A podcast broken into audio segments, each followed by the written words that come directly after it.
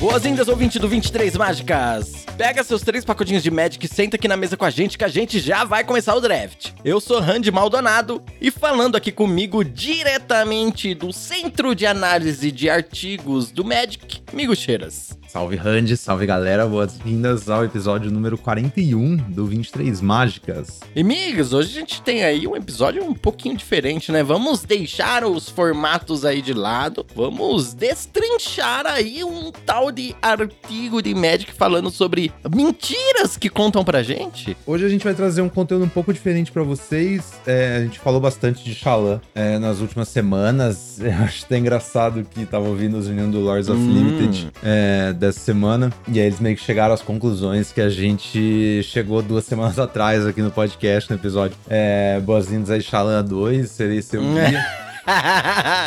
segura nós, gringos, segura nós. Mas vamos trazer um, uma coisa um pouco diferente para vocês aqui hoje. É um artigo é, chamado Cinco Coisas que. Cinco Mentiras que você acredita sobre estratégia de Magic. Foi escrito por uma pessoa chamada Arilex. Inclusive foi campeão do Pro Tour Cans of Tarkir. E esse foi o último artigo que ele escreveu na Star City Games, né? Antes deles meio que demitirem pela galera. Então é um dos meus artigos favoritos. Vamos ler aqui hoje para vocês, tentar trazer as ideias também pro limitado e tal, vai ser bem bacana. Boa, vamos lá, mas antes queria recadinhos básicos aqui, né? Para você que tá ouvindo a gente ranquear o podcast no seu agregador de áudio, compartilhar esse episódio também, seguir a gente nas mídias sociais, né? Arroba 23mágicas no Instagram e no Twitter. E aí você pode também assistir o Migs jogando ao vivo e também no YouTube, no canal Migo Cheiros. Eu tenho alguns drafts lá no canal Eu Countero. E se você quiser, mande uma cartinha pra gente em 23mágicas.gmail.com, tá legal? Contando aí suas histórias. Inclusive, hoje eu tenho que fazer uma prestação de contas, migas, porque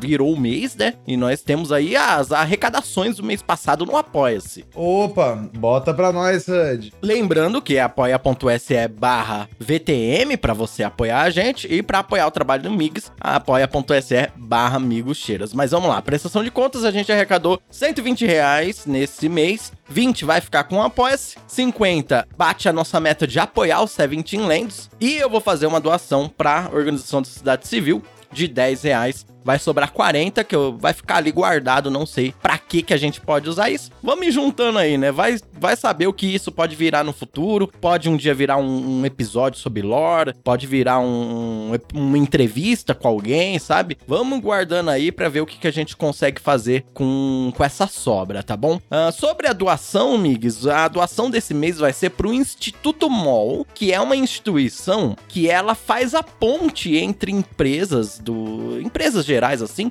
com organizações da sociedade civil. É uma ideia de impulsionar mesmo essas organizações. Então, ajudando o Instituto MOL, você ajuda várias organizações, tipo CUFA, Gerando Falcões, IDES, um monte de organização que quem, quem, quem tá acostumado aí fazer algumas doações já deve ter ouvido esses nomes, assim. Então, essas grandes instituições e pequenas também, né? Eles ajudam a impulsionar pequenas instituições aí que estão começando e tal.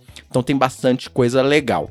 E aí, a gente vai realizar essa doação. Convido a você você que está ouvindo fazer também doações. Sempre lembrando que é muito importante fazer doações recorrentes. Se você descobrir uma organização que você se identifica e que tem a ver com a sua causa. E para isso, o próprio Instituto MOL tem uma solução muito legal, porque ele tem um, uma coisa chamada Descubra a Sua Causa, que é tipo um site, migas, que você tipo joga um joguinho de tarô ali para descobrir qual é a causa do seu coração, olha só. Olha só, é tipo um BuzzFeed, aqueles testes lá de qual a sua classe da RPG. Qual sua classe do D&D é? Qual sua guilda de Magic, sabe?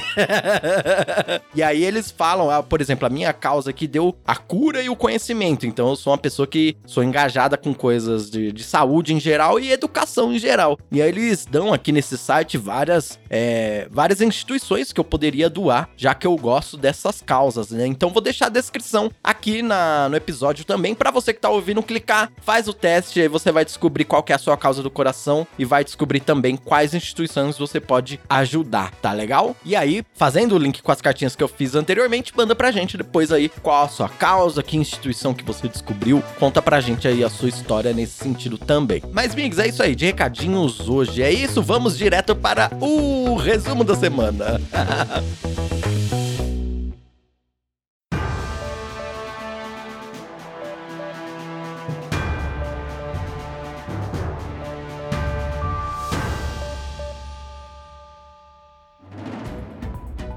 Migs, essa semana a gente teve bastante coisa aí, né? Aconteceram coisas no universo do Magic. É, dizem até que a Wizard salvou o Magic essa semana para dar uma variada, ao invés de só matar o Magic, você acredita? Ah, não, matou o Magic de novo, meu Deus. É, vamos lá. Então, começando, a gente teve um anúncio de ban aí, super esperado na segunda-feira, né? Bans no construído. Então, a galera tava esperando faz bastante tempo, né? O Modern e o Pioneer estavam bem, bem. Como é que fala? É. Se fugiu a palavra agora, uai. Muito estáticos. Estagnados, estagnados, estagnados. É. Então, a galera tava esperando faz tempo aí acontecer alguma coisa, né? Tanto o Modern quanto o Pioneer estavam bem estagnados. Então, além desses dois, teve também um ban no Pauper. O ban Pauper achei que foi muito interessante, que baniram a Monastery Swift Spear. E não é a própria Wizards que, que controla o formato, né? É um comitê de jogadores tal, jogadoras. É... Inclusive tem um brasileiro, Alexandre Weber, brabíssimo. Sigam oh, lá, quem tiver interesse em Pauper, segue sim, acho que os melhores do Brasil. E, e aí chegaram à conclusão que iam banir Monastery Swift Spear, que é a criatura um mana vermelha, um 2, ímpeto e prowess. E acho que mais interessante, sim, que, sim. O ban, mais interessante que o ban em si, eu pessoalmente nem jogo Pauper, é que eles fizeram um artigo super detalhado, explicando tudo consideraram banir, tudo consideraram desbanir, o que, que eles preveram que ia acontecer em cada um desses cenários e tal, e como chegaram nessa decisão. Eu achei que, assim, uma leitura fascinante para quem tiver interesse nesse tipo de coisa, né? Entender como funcionam as decisões ali do, em relação ao Magic. Então, gostei pelo artigo, pelo Pauper, eu realmente não sei. legal, legal. Vou ver se eu acho o artigo para deixar aqui na descrição do episódio também. A gente teve também os buzz no Modern do, do pé de feijão de Eldraine, carta recente aí, já, já foi embora. Uhum. A questão, para quem não. Pra quem só joga draft não entende por que baniriam aquela carta, é porque no Modern a gente tem os elementais que você casta sem pagar o custo de mana, né? E tem a Leyline Binding também, que custa 6 mana, mas é uma só, e assim por diante. Então aí baniram o pé de feijão e baniram também a Fury, que é o elemental vermelho de Modern Horizons 2. Uma carta forte demais. Então é isso aí, para dar uma balanceada no formato, uma balançada, até mais uma balanceada, né? E no uhum. Pioneer a gente também teve dois bans do, do Karn the Great Creator, que tava aí fazendo hora Olha extra já. Só. É, esse aí é complicado. E também do Geological Appraiser, a carta de Shalan, o 3-2 que faz Descobre 3 quando entra. Também muito fácil de combar com Appraiser no, no formato com Pioneer. Sim, sim, é. Tava muito. O pessoal aproveitou bem esse tempo aí.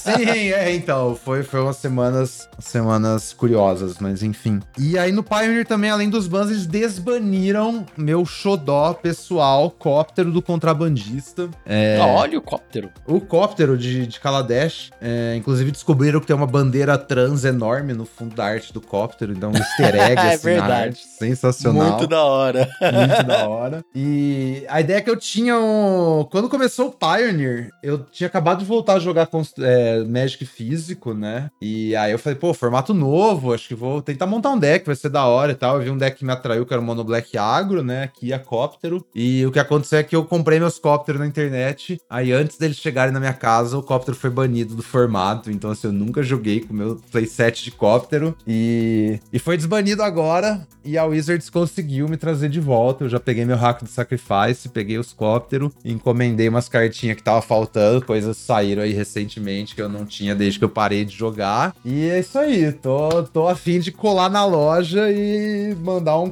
construidão no físico. Tamo de volta. Olha só, que, quem diria, hein? Olha como os tempos estão mudando. A Wizards conseguiu. Parabéns, Wizards! A gente se vê em breve ali nas mesas. eu tripular o meu cóptero com o meu gatinho e depois boto o gato no forno e aí tudo isso, o diabo da bicicletinha tá ali, ó. Plau, plau, plau, plau, plau. E, Migs, a gente também teve alguns spoilers aí da próxima edição, né? Isso, saiu aquele first look, né, na próxima edição, Assassinatos na Mansão Karlov. Aí geralmente mostra ali umas 5, 10 cartas, nunca é muita coisa, mostra algumas artes e tal. Eu achei que dessa vez até que mostraram bastante carta e eu achei legal que mostraram cartas comuns e incomuns. Eu acho Sim. que ouviram sua sugestão lá de não spoiler só rara. Achei Sim. bem da hora. Eu também achei bem da hora. Então, assim, a gente viu algumas cartas. Não vamos comentar muito sobre elas hoje, né? Eu não acho que é o foco. A edição ainda vai demorar, tipo, dois meses pra sair, né? É. Mas. Ela sai só em fevereiro, né? Dia 6 de fevereiro. Dia 6 é de fevereiro na Arena, exatamente. Ah, é. Nossa, tem tempo ainda, hein, galera? Uhum. Mas então, o que a gente viu é, tipo, vários personagens de Ravnica estão de volta. O Rakdos, a Aurélia, a Judite, o Scambal, essa galera que a gente conhece. Mostraram algumas, algumas comuns incomuns. A gente tem a mecânica de Investigate de volta também, aquela de fazer ficha de pista, que a gente Claro. em Stradic. É, aham, ok. Tudo a ver, né? Só uma edição de, de mistério de assassinato, claro. Tem alguns reprints, a gente viu o Choque vai ser reprintada, a Hélice de Raios vai ser reprintada, que é famosíssima, que é uma ah, instantânea. legal. Vermelho legal. e branca dá 3 de dano, qualquer alvo você ganha 3 de vida. Então, tem algumas, algumas cartinhas clássicas. é, Deu pra ver aqui que a gente tem duas incomuns Boros, então imagino que vai ser aquela edição que tem dois ciclos de signpost, né? É, porque Ravnica, Ravnica é. tem esse negócio de coisa. É, de guilda, então é. Sim. Vai ter muita carta dourada. Eu acho que vai Isso. ser essa vibe mesmo. É, eu acho que assim, não vai ser uma full Ravnica só sobre as guildas, mas a gente deve ver um pouco mais de carta dourada do que o normal, assim, eu imagino, pra, pra casar com, o- com o setting, né? Uhum, sim. Igual o Shalame que misturou artefatos do cemitério, a gente deve ver alguma coisa, tipo, nesse negócio de pista aí com, com, com as cartas douradas e tal. Então, parece interessante pelo que a gente viu. Mas muito cedo ainda pra ir tirando conclusões, né? Mas quem quiser ver as cartinhas, Sim. confere lá no Squarefall, já tá rolando. E antes vocês animem, Ravnica e tal, não vai ter Shockland na edição, tá, galera? Eu sei que é uma coisa que tipo, todo mundo sempre. Ai, Shockland no Standard não vai rolar. Eles falaram, vai sair junto com a edição, parece que vai sair tipo um detetive edição Ravnica, daquele jogo detetive mesmo, do, do, de tabuleiro e tal. E vai ter um detetive com carta de Magic, isso aí não ficou nada claro como é que vai funcionar. Mas toda a caixa de detetive vai vir com uma Shockland full art, sabe? Pra dar aquele, aquele up pra vender o produto, né? Então, assim, bem bonita essas, Bem bonita essa Shockland Full Art, mas enfim, é isso. Ravnica. E hoje também o Silent Lands botou uma, uma novidade bem da hora no site. Eu acho que recomendo vocês conferir, que eles chamaram de Archetype Explorer, que é um projeto que o Cercovitz já tinha feito. É muito interessante que o Cercovitz, pra quem não manja, ele é tipo um. Ele é pesquisador de. de de bactérias, sabe? De Uma dados? coisa de. Não, de. Ah, de bactéria? Ele é tipo de biológicas, ele pesquisa ecologia de Olha, bactérias, é uma parada assim, é muito Ele é o louco. Paulo Vanzolini do Magic. É isso.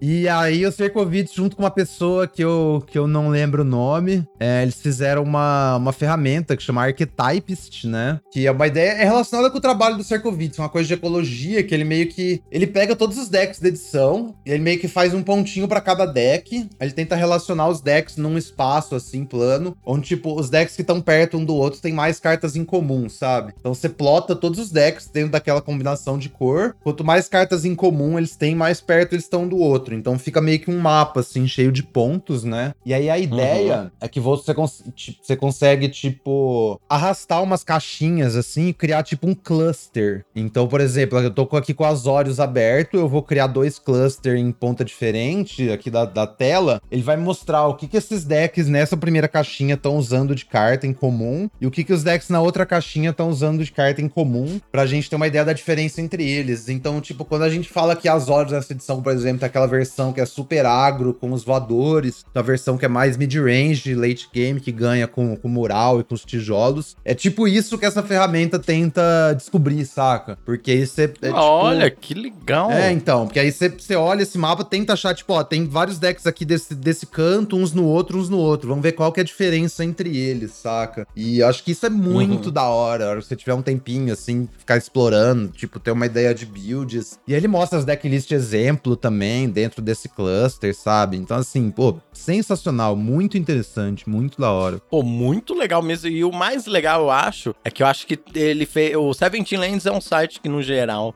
uma crítica construtiva, né? Apesar de ser muito bom, não tem aquele, né, aquela experiência do usuário, acho que é o que o pessoal fala, que é aquela coisa convidativa, meio até gamificada de você ver as coisas uhum e ser divertido e você entender o que tá acontecendo e tal. É um site de dados, né? Você vai lá meio que para estudar mesmo. Agora, esse esse coisinha aqui, eu achei que tem um entendimento fácil para qualquer pessoa, assim, tipo, você faz ali uma caixinha no, nos pontinhos azuis, aí depois aparece um gráficozinho bem fácil de entender, você faz a comparação de modo bem fácil. Uhum. Achei que tem um design convidativo, sabe? Sim, sim. É, eu acho que essa é a ideia mesmo, que você podia, tipo, pegar só esses dados cruz e tal. Acho que a grande ideia do Cercovids com essa pessoa aí, que eu fugi o nome mais uma vez, foi organizar isso dessa Aqui tá, forma é visual, o arroba né? Pecapuli. Pecapuli, boa, valeu, Hunt. então, o Cercovids e Pecapuli que fizeram essa visualização, que é uma paradinha bem lúdica, né? Tipo, uma coisa Sim. visual. E aí você pode ficar brincando lá com os dados, bota o rate o tanto que você quiser para filtrar, aí filtra por combinação de cor. Então, assim, bastante, bastante potencial ali para aprender bastante coisa. Muito legal. Muito legal. E aí, só uma uma dúvida. É, esse daqui é uma ferramenta também gratuita para todo mundo do, do Seventeen Lands. É só você ir lá, você consegue ver, né? Isso, exatamente. Essa tá no. Tem umas coisas que são só para apoiadores, né? Mas essa aí tá, tá aberta. Você vai lá no Seventeen Lands, vai em Analytics Archetype Explorer. Que é essa. Que é. Aí você chega lá, vai ajustando lá o que você quer, dá uma fuçada. Muito legal. Assim, a, a página não te dá nada pronto por si só. Você tem que ir criando as caixinhas e procurar o que você tá achando. Mas dá pra dá pra gastar um tempinho legal ali. Legal, legal, muito bom. Fica aí a dica pra todo mundo que tá ouvindo. Ah, e a gente tem o Qualifier também essa semana. Um lembrete aí, quem curte Qualifier Weekend, né? Na última, no último sábado foi o play-in melhor de um. Nessa próxima sexta agora, dia, dia 8, vai ser o play-in melhor de três. Então se você quiser tentar a chance aí, gastar os seus pontinhos play-in, fazer umas gemas. E aí dia 9, 10, fim de semana é o Qualifier por si só, né? Consiga o número máximo de vitórias jogando selado. E você pode pode ir até pro Pro Tour. Olha que beleza. Opa, olha aí. Vamos ver se alguém aí da comunidade do 23 Mágicas, do Migs, ou você, Migs, também consegue. Eu não vou jogar dessa vez, não. Uhum. Vai ficar pra próxima.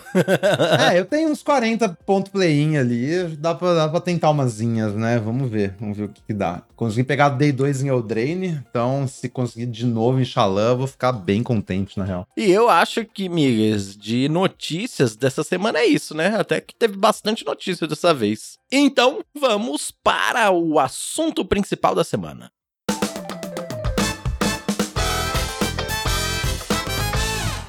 Migas, assunto principal, vamos lá para o nosso artigo 5 mentiras que você acreditava sobre a estratégia de... Se você acredita da estratégia de Magic. O Arilex começa com uma introdução bem legal, que é tipo, um dos segredos de escrever conteúdo de Magic é que você toma um monte de atalhos para fazer eles caberem de uma forma que se dá para ler, sabe? Porque é. eu acho que é um negócio muito delicado, assim, quando você vai, tipo, tentar escrever artigo ou mesmo fazer vídeo ou até o podcast aqui, é chegar num, Sim. num equilíbrio entre, tipo, a gente vai parar para explicar tudo, a gente vai supor que a galera sabe e às vezes falar umas coisas que a galera não sabe, saca? Tipo, direto uhum. a galera chega perguntando no, nos meus. Ô, oh, o que, que é retângulo que você tanto fala, sabe? Sim. Direto a galera pergunta nos comentários. Mas por isso que é importante mesmo, você que tá ouvindo a gente, ter esse feedback e mandar mensagem pra gente, viu? A gente tem essa mania aqui, né, amigos? Eu até em... falei pra, pra você sobre isso. Vamos lidar como se a pessoa que, que tá ouvindo a gente já acompanha acompanha o seu trabalho, já acompanha aqui o 23 Mágicos um tempo, já entende os termos. Mas se uhum. você é uma pessoa novata aí, tem alguma dúvida, não deixe de mandar pra gente, pra gente passar de novo essas coisas. Claro, com certeza. Mas a ideia é essa, que tipo, como a gente vai todo o conteúdo vai reciclando alguns conceitos anteriores e tal, ou eventualmente esses conceitos meio que param de servir, né? Porque, porque tipo, eles já foram tão usados, mas o jogo mudou, eles não exatamente se aplicam mais, sabe? Então fica um bagulho meio complicado complicado, assim. E aí a ideia desse Sim. artigo é trazer alguns desses conceitos e, e pra gente ver a verdade por trás deles. E o primeiro, eu acho que é o que mais me, tipo, me motivou a, a trazer esse conteúdo para vocês, que é o conceito de curva de mana. É a primeira mentira Ih. que você acredita. É. Lá vem a curva de mana. É. Então, assim, já começa assim, os piores decks que todo mundo monta durante a... Assim, esse artigo é sobre construído, mas a gente vai adaptando pro limitado, né? Aí ele fala que os, os piores decks que geral monta durante a época de spoilers são mid-range. Eles sempre são os piores porque eles começam com o conceito de curva de mana tirado de algum livro de estratégia de Magic de 1996. Isso eu achei sensacional. Que é assim, galera. É tipo isso. Quem meio que criou a curva de mana foi uma pessoa chamada Jay Schneider, que, que criou o, o Monohead original, né? E aí, quem pegou essa lista foi uma pessoa chamada Paul Sly, que aí ganhou um torneio lá, importante. Desde então, tipo, meio que Sly virou sinônimo de Monohead, que é essa ideia da curva de mana. Que que, que o Jay Schneider percebeu? Tem várias lendas urbanas, não sei exatamente quantas são verdade, mas ele percebeu uhum. assim que, tipo, no, no princípio, princípio do Magic, só o que importava era carta, sabe? Era carta de Vantage. A galera chegou à conclusão bem rápido, assim. O melhor deck era um deck UW que, tipo, vivia pra card advantage, tipo um deck de control, era respostas e card advantage. Sim, é. E faz sentido, né? Faz sentido com as cartas. Você pega as cartas antigas aí, dá uma sim. olhada, você vai ver que faz total sentido. Sim, sim, é tudo muito ruim. Só que aí os jogos também eram glacialmente lentos, né? Se, tipo, ninguém tinha interesse em, em, em afetar o board cedo, porque o jogo sempre à tarde e tal. Aí o que, que o Jay Schneider percebeu é que, tipo, poderia existir uma outra forma de jogar o jogo, que seria tentar gastar todo o seu mana possível desde o turno 1, sabe? Então aí ele, uhum. ele criou esse modelo matemático do que seria uma curva de mana. Então ele literalmente se eu tiver X carta de custo 1, X carta de custo 2, X carta de custo 3, X carta de custo 4, eu vou conseguir gastar todo o meu mana todo turno e eu vou ganhar o jogo nisso, porque eu tô fazendo coisas meu oponente não. Então essa foi a, a ideia da, da criação do Mono Red. E isso meio que pegou na cabeça da galera, que você tem que, tipo, ter uma curva de mana para você poder gastar seu mana todo turno. Até hoje, se você abre um kit de pré-release, tem um folhetinho dentro do kit com a imagenzinha, tipo, da curva de mana e quantas cartas você usa de cada custo. E acho muito legal, porque você acabou de falar, vem no folhetinho com Magic. Isso deveria ser já um alerta vermelho gigante pra, ó, isso aqui é só o básico do básico do básico, né? Sim. tipo, não leve isso em consideração como um jogador, uma pessoa que joga já há muito tempo. Que essa é a fita. A ideia tá correta. Se você gastar mais mana que seu oponente, gastar todo o seu mana todo turno, você vai ter muito mais chance de vencer. Isso já foi demonstrado matematicamente. O Cercovitz pegou, tipo, centenas de milhares de jogos no Silent Lands, fez um gráfico, assim, tipo, é uma correlação direta. Se eu gastei 5 mana a mais que você durante o jogo, a minha chance de ganhar é muito maior. Só que a questão okay. é que as cartas não são exatamente iguais em 2023 do que em 94, 95, saca? Antigamente as cartas eram ruins e, tipo, as cartas meio que eram custeadas de forma que, beleza, uma carta de 3 mana é suficientemente melhor que uma carta de 2 mana. Uma carta de 4 mana é melhor que uma carta de 3 mana e tal. Então, assim, fazia algum sentido, sabe? E faz algum sentido se você levar em consideração a ideia básica que é gastar todo o seu mana. Só que as cartas são tão melhores hoje em dia, especialmente as cartas baratas, que eu acho que isso meio que perde o, o valor, sabe? Porque aí o que o Arilex fala no artigo é que, tipo assim, você tá supondo que os seus drop 1 consegue jogar contra os drop 2 do seu oponente, que seus drop 3 consegue jogar contra os drop, os seus drop 2 contra os drop 3 e assim por diante. Tipo, você tá trocando para cima, por assim dizer. Só que uhum. só que a conclusão é que só troca para cima dessa forma se seu oponente estiver usando cartas ruins, sabe? E aí você ia ganhar de qualquer jeito, dependendo da situação. De qualquer jeito. é, exatamente. Porque tipo assim, pra, pra essa premissa dar certo, seu oponente tem que estar tá jogando cartas ruins, ou você tem que estar tá na play todo o tempo, sabe? Pra você poder começar fazendo essas coisas, né? É. E a gente sabe que 50% do tempo você não vai estar, tá, tá, gente? Exatamente. A conclusão do Arilex é que, tipo assim, tem, tem algum ponto nas curvas de mana, porque ele tá falando sobre construído. Tem algum ponto nas curvas de mana que as cartas deixam de ser melhores do que a carta mais barata atrás. Ele escreveu essa, esse artigo na época do, do Mono White, época que tinha Mono White e Mono Green no Standard. Hum, lembro, é, lembro. Tinha as criaturas de aventura. Então aqui tem Adeline, Cátaro Brutal e o PV, Elite Spellbinder. São cartas de 3 mana, tipo, absurdas. Que inclusive é o. Teve o Mundial do PV jogando de monogreen, né? Nessa época do Standard e tal. Se pá, se pá. Aham. Aí qual que é a ideia? Essas cartas de 3 mana são tão boas que a hora que você vai olhar as cartas de 4 mana que são disponíveis pro deck branco nesse formato, nenhuma se sustenta. Sim. Então, assim, a ideia é que você não vai botar a carta de 4 mana no seu deck só pra preencher uma curva, sabe? Não tem nada no Magic, tipo. Essa ideia da curva de mana foi muito boa quando ela surgiu, porque ela meio que avançou a teoria do Magic, mas você não, você não tem que seguir a curva de mana, essa é a questão. Tipo assim, se todas as cartas de 1 e 2 mana são excelentes hoje em dia, e as cartas de 3 mana trocam para baixo com as cartas de 2 mana, sabe? Não tem por que você usar exatamente cartas de 3 mana no seu deck. E assim por diante, as cartas de 4 mana. Então, assim, se olhar como é que eu monto meus decks hoje em dia, meus troféus lá no Twitter, sabe? Eu acho que assim, carta de 1 e 2 mana nunca é demais. E carta de 4 mana, de 3 mana são irrelevantes. Você só vai usar as que forem muito premium. E aí tem aquela questão da curva de U que a gente sempre fala, Sim, né? é. Porque qual que é o problema de só usar carta barata? Que eventualmente suas cartas não vão ter mais muito impacto. E aí você vai flodar e morrer. Mas se você tem cartas baratas o suficiente pra afetar a mesa cedo, pra gastar todo o seu mana cedo, chega no meio do jogo, você consegue fazer double spell. Então, assim, eu não preciso de um drop 4 se eu tiver dois drop 2 na mão e o impacto deles for, tipo, similar, sabe? Uhum. Porque eu não posso jogar meu drop 4 no turno 2. Então, assim, é muito melhor fazer duas coisas que elas tenham um impacto similar, essa coisa de 4 mana. E aí, pra isso, você também precisa de alguma forma de card advantage, né? Pra você não ficar sem coisas. Então, só que assim, tem muita carta hoje no Limited mesmo, que te dá mais cartas, né? Várias mecânicas que te dão Em mais todas cartas as cores, no é. jogo, em todas as cores. Coisa também não existia em 94, quando o Paul Sly jogou com o Sly lá. Era, tipo, Exatamente. você ia comprar uma carta por turno e era isso. Então, assim. Ou você tava jogando Você de não azul. tem mais card advantage. É, exatamente. então, toda, toda a forma como o design do Magic evoluiu tornou essa questão da curva de mana uma, uma mentira, sabe? Tipo assim. Então, não. Eu já vi a galera perguntando, comentando, tipo, ah, mas tem um buraco no meio da sua curva. Tipo, e daí? Isso não é Buraco, um problema. Isso não quer dizer nada. Se eu, não, se eu só tiver cartas de custo 1, 2, é, 5 e 6, não tem nada errado com o meu deck. Porque eu posso fazer duas mágicas no turno 3 e 4. Sim. É, e também eu vi galera já comentando: ah, eu peguei esse drop 3 aqui porque ia faltar na minha curva. Mas, pô, você tinha uma carta de 2 mana que era melhor, sabe? Ah, mas minha curva. Não, galera, tipo, não, não tem nenhuma regra que você tem que usar a curva bonitinha igual a caixinha do pré-release te fala, sabe? Aquilo lá é uma ideia que se você seguir vai te levar a gastar seu mana, mas tem formas mais eficientes de gastar todo seu mana todo turno em pleno 2023, sabe? Então, assim.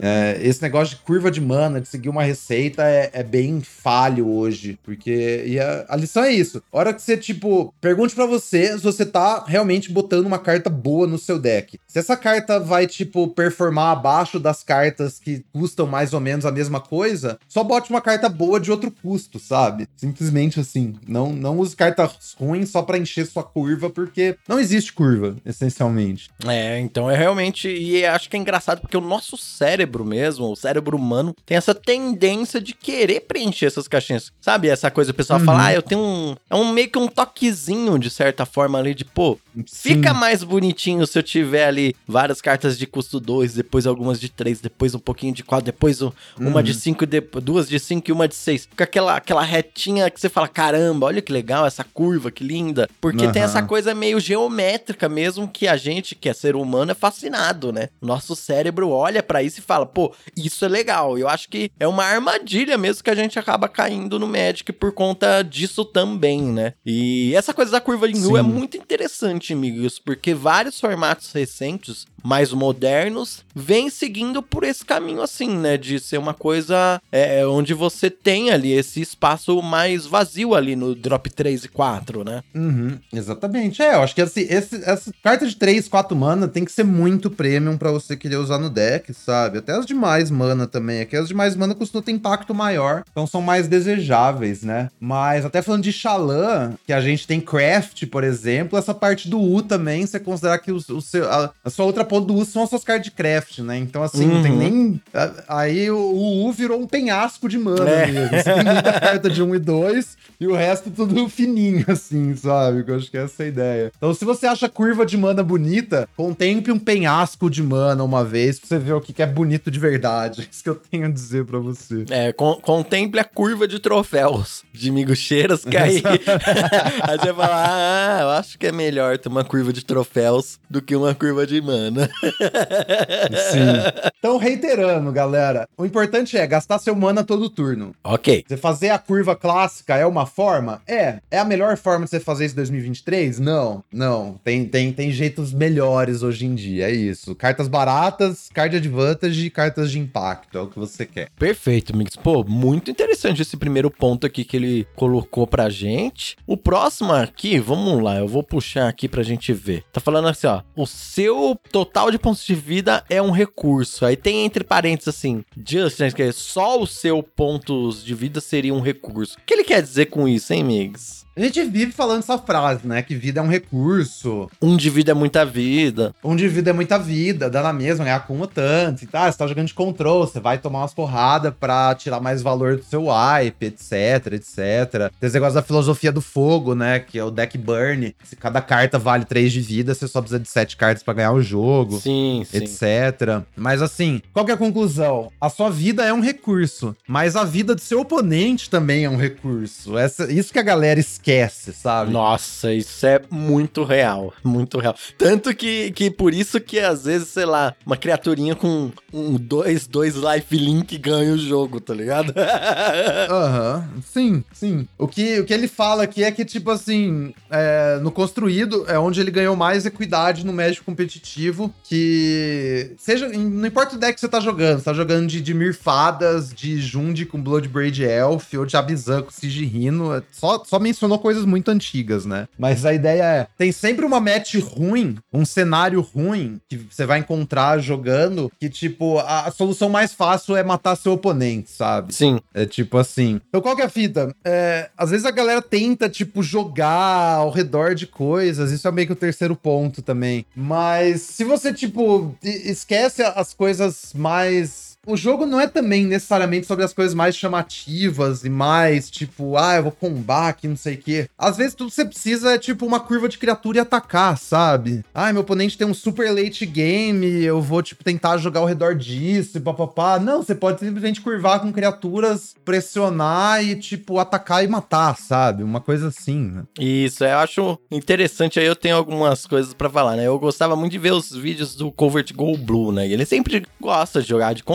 e tal. E é muito interessante Uhum. que ele é uma pessoa bem experiente, assim, nesse sentido, que ele identifica muito rápido quando ele é o beatdown. Quando ele tá jogando com um Aham. control, e ele tá de control também, mas por algum motivo, as cartas que ele comprou, por sorte, tem as criaturas ali, ele fala, opa, peraí, tá, eu, eu tenho que começar a atacar desde agora pra ganhar essa partida, sabe? E eu tô jogando muito ultimamente, amigos, aquele joguinho Team, Fe- Team Fight Tactics. Já ouviu falar desse joguinho do League of Legends, DFT? TFT, aham. Sim, sim. E ele tem essa coisa também de você jogar com o que o jogo te dá, né? Você vai ali é, sendo flexível com o jogo. Não dá pra você ficar tentando forçar a mesma estratégia sempre. Eu acho que é meio que essa ideia, assim, no Magic também, sabe? Tipo, você tem que jogar com o que o jogo te dá. O jogo te deu uma match que você tem que tomar uma postura diferente. E aí ele também tirou as cartas na mão pra você tomar essa postura diferente. Você tem que fazer isso, sabe? É lógico, o difícil é você conseguir identificar isso, né? É, mas é exatamente isso. É tipo assim, você se importa com seus pontos de vida. Só que tem muitas, muitas vezes numa partida, aparece pra você a oportunidade que você pode também fazer o oponente se importar com os pontos de vida de luz, saca? Não só o seu. Uhum. Então, tipo, um exemplo que ele dá genial aqui é os decks de control, quando tinha o Torrent Orger Hook no, no Standard, né? Uhum. Que é, que é aquele 6 mana, 5, 6 flash, quando entra, joga uma mágica instantânea no cemitério sem pagar o custo. Só que o que ele mais fazia nesse formato era fazer, tipo, Gerhook turno 6 e começar a atacar, sabe? Você Sim. não tinha que, tipo, ah, vou ficar segurando meu Gerhook até o oponente fazer uma mágica pra eu jogar o Gerhook e anular a mágica eu vou começar a atacar. Só que muitas vezes, em turno 6, ele só fazia um Gerhook mesmo sem gerar, tipo, valor nenhum e começa a atacar, saca? É. Não tô, tô nem aí, eu quero acabar o jogo É, rápido. uns 5, 6 E um batendo exemplo- ali, né?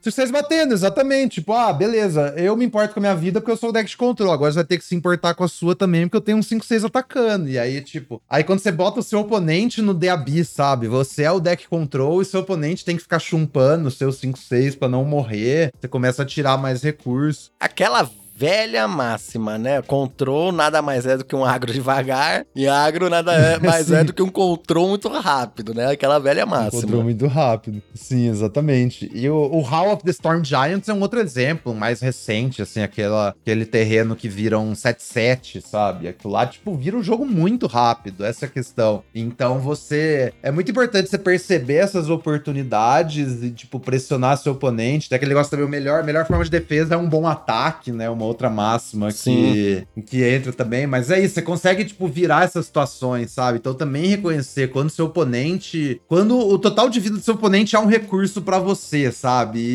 e- e virar essa chavinha. Isso é muito importante, né? Sim, sim. Então a, a máxima é essa, que a sua vida é um recurso, mas não só a sua vida é um recurso, você também tem que, tipo, fazer um jogo proativo, mesmo se seu deck seja o control, é identificar quando nessa hora que você tem que virar o jogo, sabe? E até que ele fala, tipo, se o. é, só pra concluir, se o seu oponente tem que ser o deck proativo, na maioria dos jogos contra você, vai ser muito difícil seu oponente ser o deck reativo se você forçar eles a fazerem isso. Essa é a questão, né? Nossa, total. Muito verdade isso.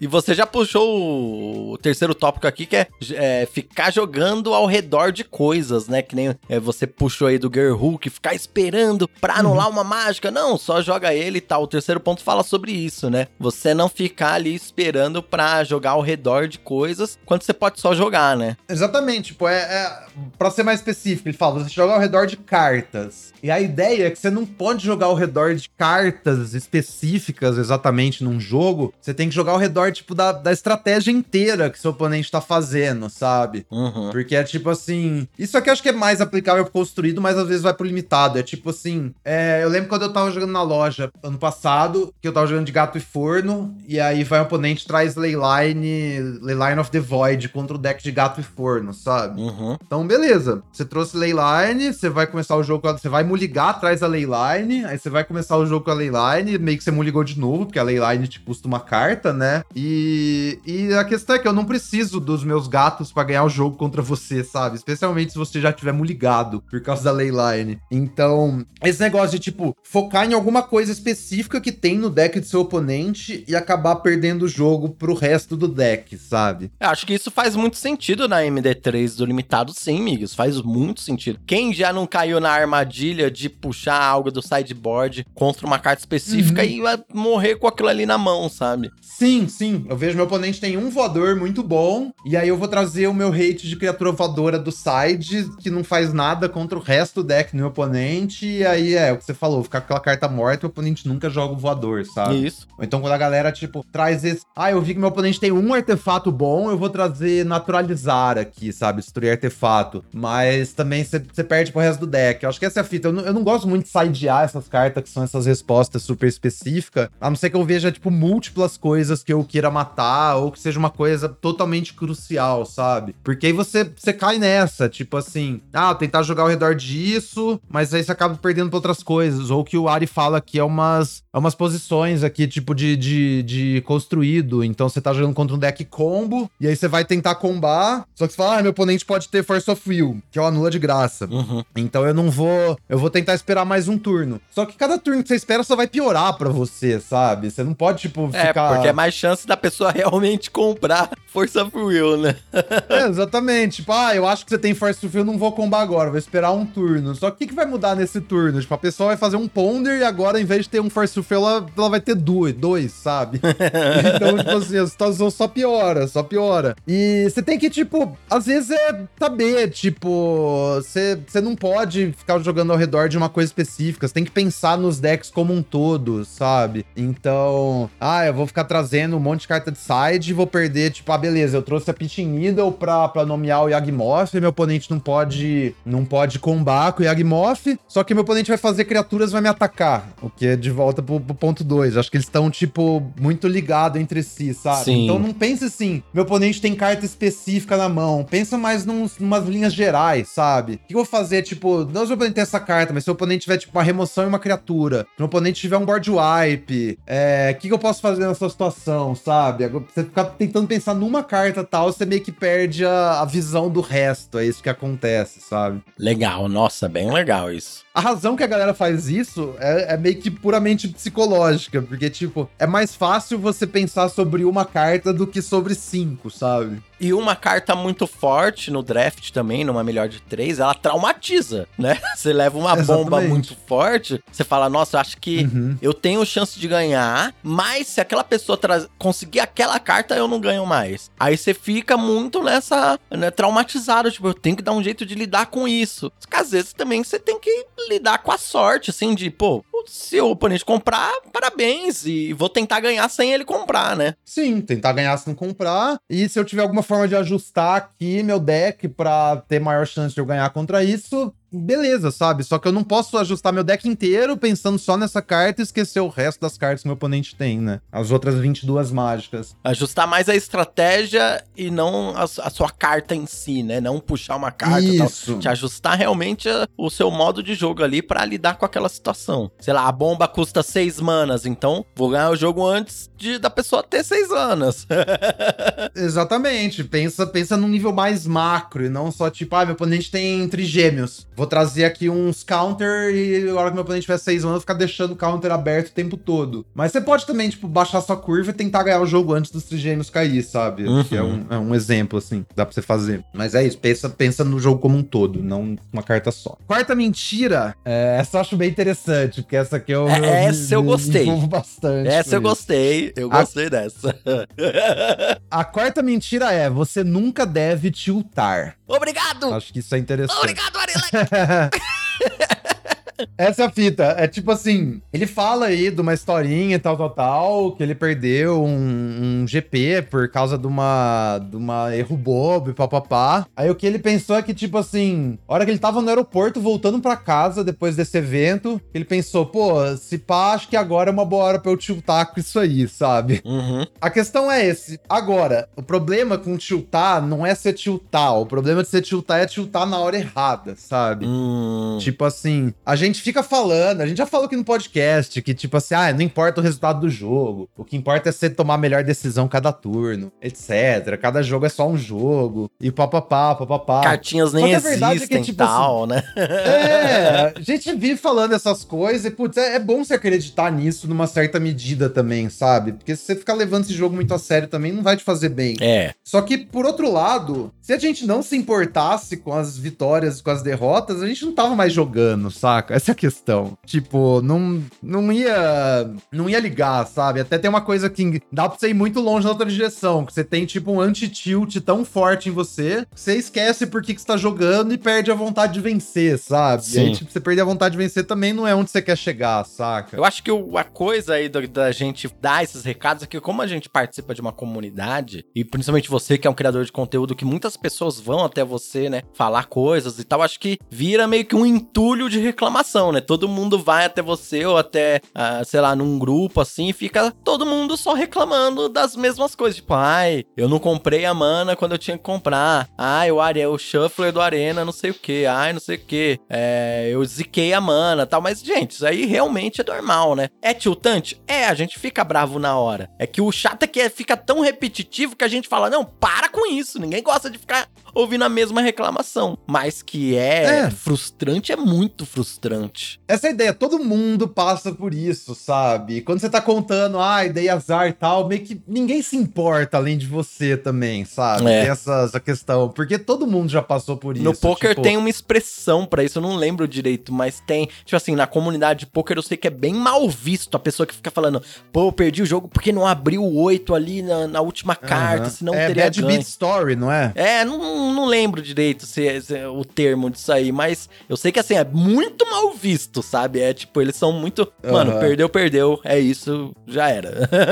Eu acho que é Bad Beat Story mesmo, porque eu já ouvi esse termo imagino que tenha vindo do, do poker, mas posso também, pode não ter nada a ver. Mas essa é a questão. É normal você tiltar? Beleza, só que você tem que saber também tiltar na, na hora certa, e a hora certa não é, tipo, no meio do jogo, logo depois você cometer um engano, sabe? Aham. Tipo, esses. Nossa, esses dias eu tava, eu tava jogando, acho que foi domingo, e nossa, eu chapei, porque eu cometi um erro assim muito brutal, muito crucial, numa partida muito chave. Que eu tinha chupa-cabra, eu tinha sete permanentes no cemitério, e eu tinha aquele Sunbird Standard. Uhum. Você exila as coisas e crafta e vira aquele pássaro. Certo. E meu oponente tinha um 7-7. E na minha sequência, tipo, eu planejei o turno na minha cabeça. Bom, beleza, eu vou flipar o Sunbird. E aí, com a mana do Sunbird, eu vou fazer a chupacabra, matar a criatura. E beleza, Só tô, que- tô bem no jogo, já vou começar a pressionar com o voador.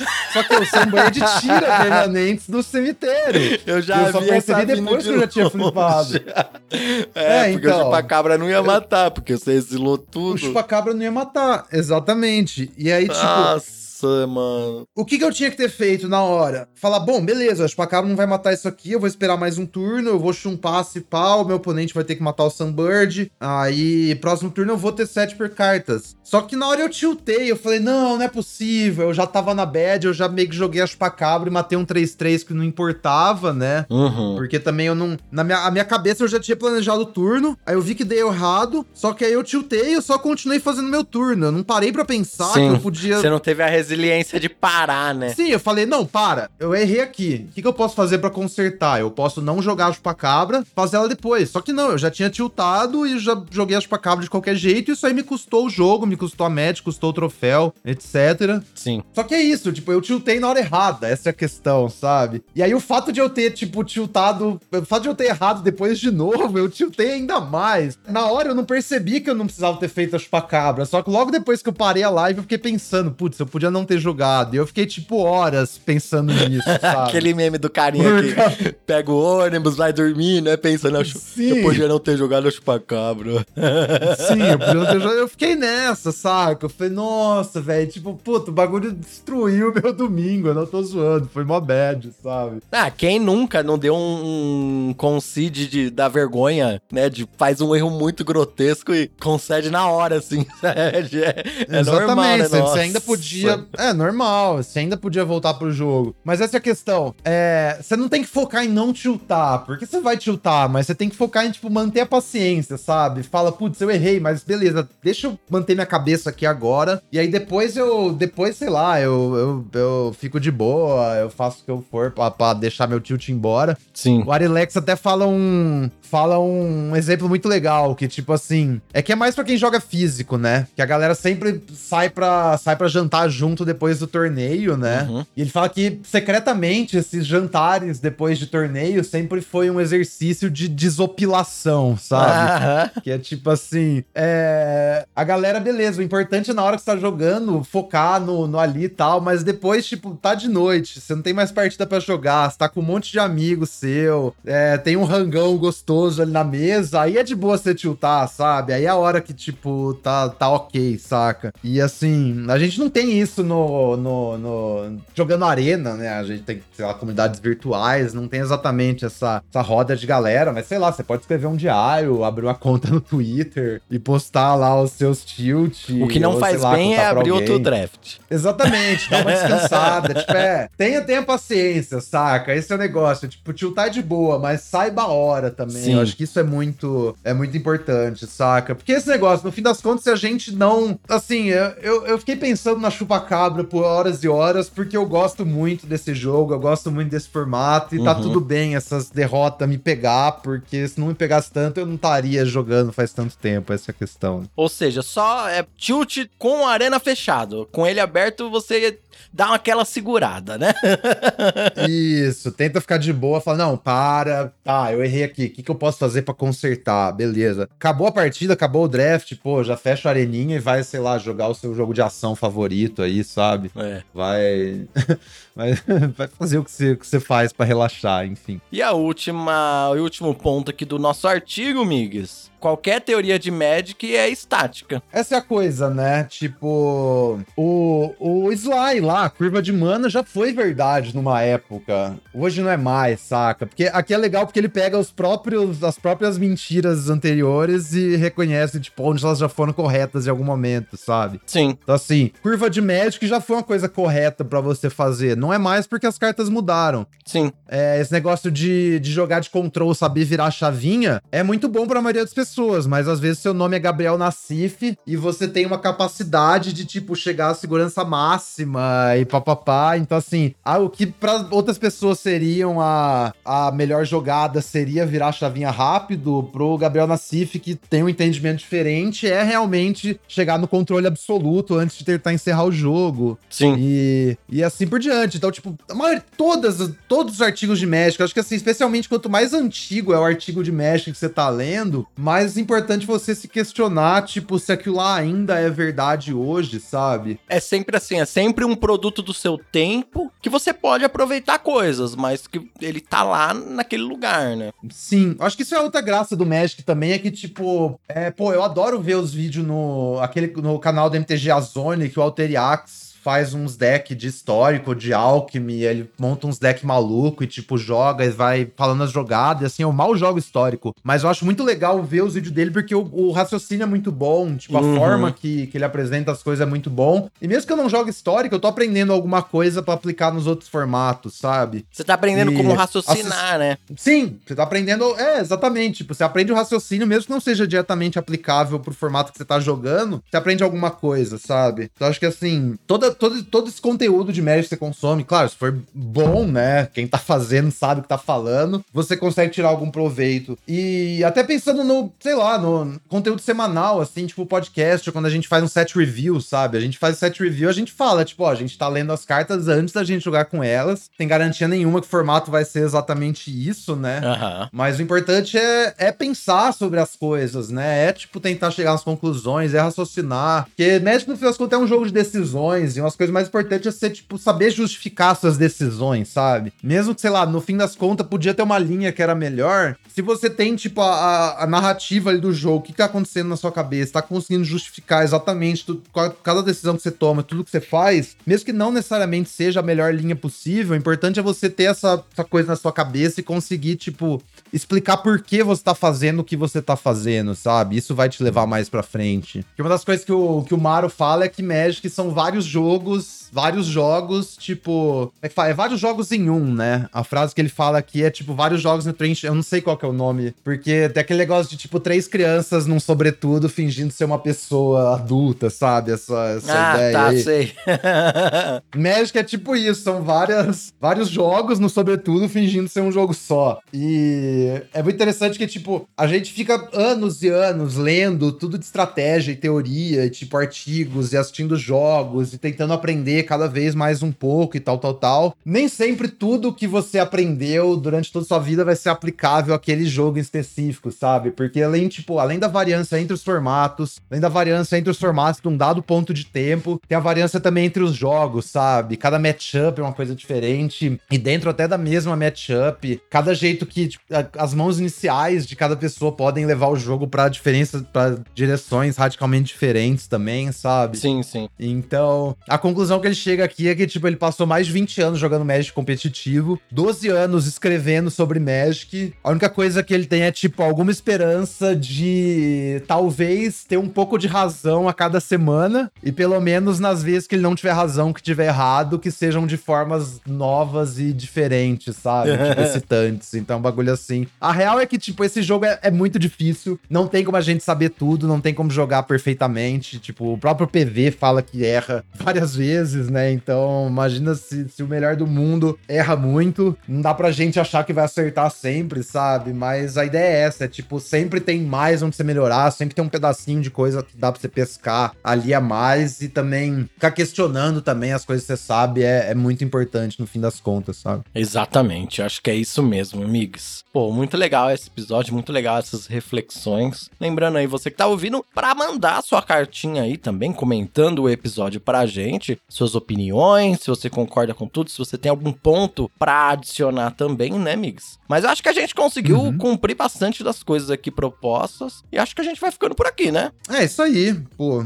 Esse, esse é um dos meus artigos favoritos de Magic que eu já li, na moral mesmo. Achei bem, bem legal poder trazer para vocês, porque tem, tem coisas, tipo, tão táticas quanto estratégias, quanto jogo mental, né? Então, uma parada bem completa. Bota o link também na descrição do vídeo, do vídeo, do, do podcast, para quem quiser ler o original. Claro, claro. Tá o link, vai tá o link aí na, na descrição para vocês lerem o original, sim. Tá em inglês, né? Mas aí eh, vocês, quem tiver, né, conseguir ler em inglês, lê aí. Hoje em dia tem essas inteligências artificiais aí para ajudar na tradução. Acho que é um, um bom jeito de usar essas ferramentas que vão ajudar também aí, quem precisar de uma tradução, dá pra fazer ali rapidinho também. Isso, mas é, da hora demais. Então é isso, amigos. Obrigado por mais esse dia de 23 mágicas. Valeu, Randy. Valeu, galera. É, eu tava pensando numa piadoca no caminho, que semana que vem a gente vai falar de Tarkir, né? E Tarkir é, assim, notadamente um formato que você usa 18 até 19 terrenos, ao invés de 17. Ah, então, olha só. A gente se vê na próxima semana com o próximo episódio do 22 Mágicas. até mais, pessoal. Próximo episódio do 20 Mágicas. ah, é isso aí. Valeu. Falou. Valeu. Valeu, galera!